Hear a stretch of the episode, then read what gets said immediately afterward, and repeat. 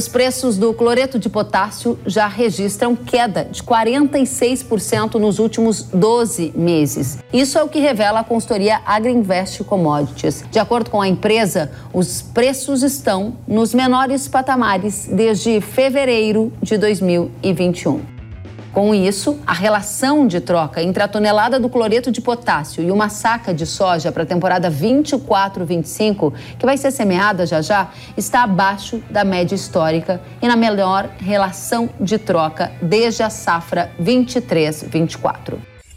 É hora de observar com atenção as oportunidades que podem estar na mesa no mercado de fertilizantes. Jefferson Souza, analista da Agriinvest Commodities, é o nosso convidado. Seja muito bem-vindo, Jefferson. Oi, Keren, muito obrigado pelo convite. É sempre um prazer conversar contigo e com toda a audiência. Muito obrigada pela companhia e conta pra gente por que o fertilizante, o cloreto de potássio, caiu tanto. Vai cair mais? Olha, Keren, se a gente observar o gráfico que você mostrou, nós conseguimos ver o tamanho da queda do KCL. É uma combinação de oferta e demanda. Eu lembro que nós conversávamos lá quando a guerra começou entre a Rússia e a Ucrânia, nós tínhamos uma incerteza muito grande com o fertilizante. Naquela ocasião, o preço do cloreto ele chegou próximo de 1.200 dólares a tonelada custo de frete. Agora, a tonelada do fertilizante está sendo negociada abaixo de 300 dólares para o importador.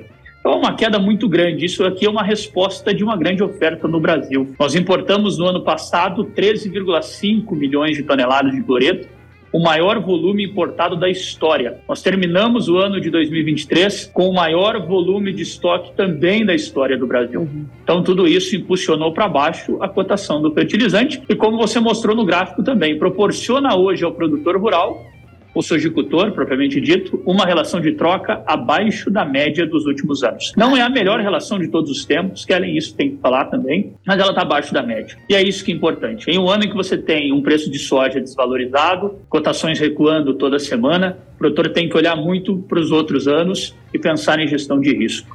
Então é por isso que hoje nós encaramos que o cloreto de potássio ele tem uma oportunidade na sua aquisição. E você fez uma pergunta se ele poderia cair mais. A resposta para isso, eu acredito que no curto prazo nós temos uma tendência contrária.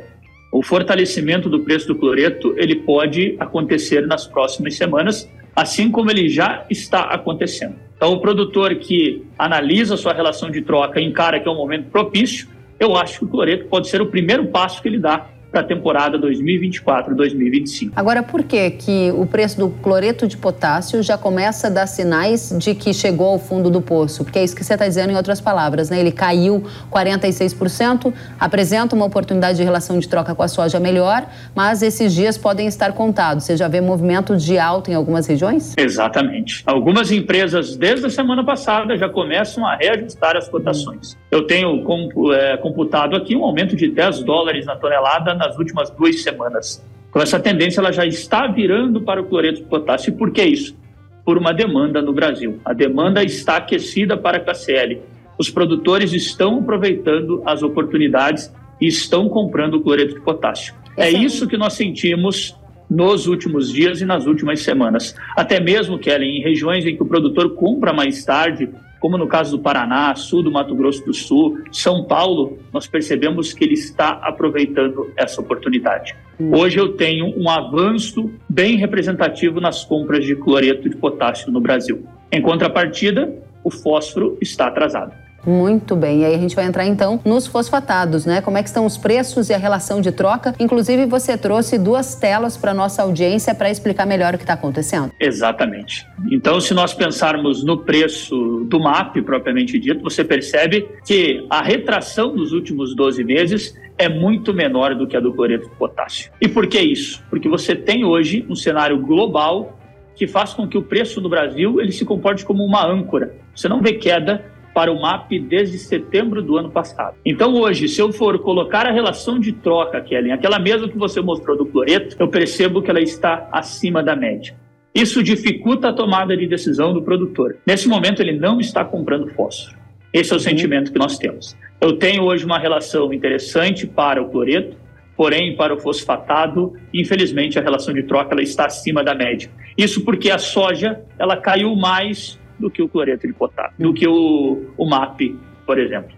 Ou seja, a sua recomendação estratégica do ponto de vista de gestão dos negócios é aproveitar a oportunidade com o KCL e executar alguns negócios para 24, 25, já que o mercado está começando a dar sinais de que vai mudar. E no caso dos fosfatados, é para esperar. Em resumo, seria isso. Eu tenho comigo uma seguinte premissa, Kelly. A relação de troca é o termômetro para o produtor comprar o seu insumo. Tá. Seja o fertilizante, seja o defensivo, seja o que ele comprar. Quando eu tenho uma relação de troca abaixo da média, eu começo a pensar em negociar. Agora, se eu estou no mês de fevereiro, começando a entrar no mês de março, e nesse momento eu tenho uma relação acima da média, eu preciso, obviamente, tomar algum tipo de atitude, quem sabe visando mitigar um risco, mas não necessariamente comprando fertilizante. Uhum. Por quê? Porque se você estiver comprando hoje esse fertilizante fosfatado, no caso do mar, você estará com uma relação de troca acima da média dos últimos anos. É, eu conversei com o produtor, ele falou uma frase muito interessante.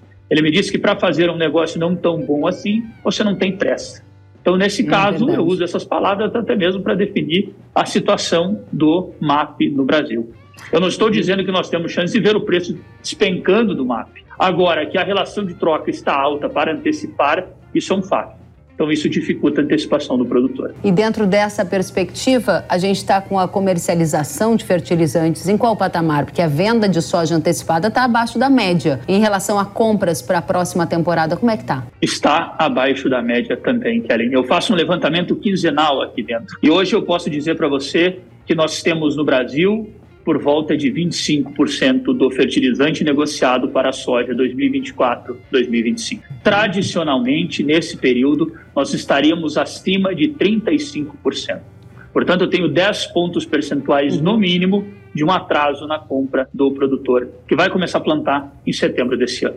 Gente... E aí é um reflexo semelhante ao que você falou uhum. da venda de soja. Né? O produtor está segurando a venda e segurando a compra. Muito bem. Para a gente fechar, Jefferson, do lado de oferta de fertilizantes, você vê algum tipo de risco para a temporada 24-25? E o contexto da minha pergunta é: um dia a gente vê o Putin falando de risco de guerra nuclear, sendo a Rússia um dos nossos principais fornecedores. No outro dia a gente vê notícias de uma economia chinesa não tão firme, e aí a gente sabe que a China também pode limitar algum tipo de venda. Ou seja, estamos inseridos num cenário geopolítico mais desafiador. Que tipo de efeito isso pode trazer para a oferta de adubo no Brasil, se é que pode, no curto prazo? Kelly, nós temos que deixar uma coisa muito clara. É, o Brasil continua importando mais de 80% do que consome aqui. Uhum. Você comentou dois players que são os maiores fornecedores de adubo para nós no Brasil: Rússia e China. Uhum. Do lado da China, eu tenho algumas questões envolvendo fósforo que podem trazer limitações. Agora, do lado da Rússia, confesso para você que eu sou cético em relação a uma restrição, ainda mais para o Brasil. Nós temos que pensar que a Rússia ela produz e ela só consome 12 a 15% do que ela produz de fertilizante, o resto ela exporta. Então, é uma questão comercial. É, eu tenho uma lição que eu aprendi nos últimos anos, é que quando você tem um comprador disposto a fazer negócio, as coisas acontecem. Uhum. Então, eu acredito que hoje eu não vejo um problema ligado à Rússia.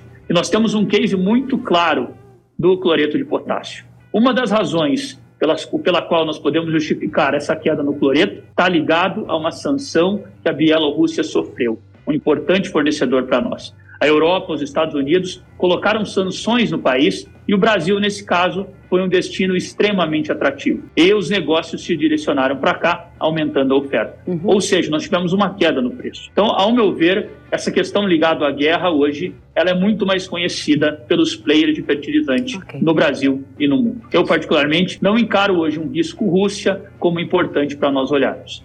Vamos... Penso que o Brasil vai continuar fazendo bastante negócio na Rússia, porque eles precisam vender e nós precisamos comprar. Muito bem, a gente vai observar a China, então, que foi um dos pontos que você chamou a nossa atenção, que vale ser mantido no nosso radar. Jefferson Souza, analista de fertilizantes da Greenvest Commodities. Volte sempre, um prazer recebê-lo. Prazer é meu. Muito obrigado, Kelly. Um abraço a todos. A você também.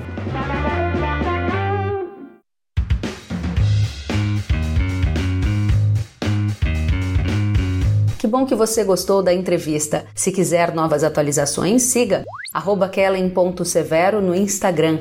Aproveite também para deixar o seu comentário neste episódio e avaliar o Kellen Severo Podcast na sua plataforma de áudio. Até a próxima!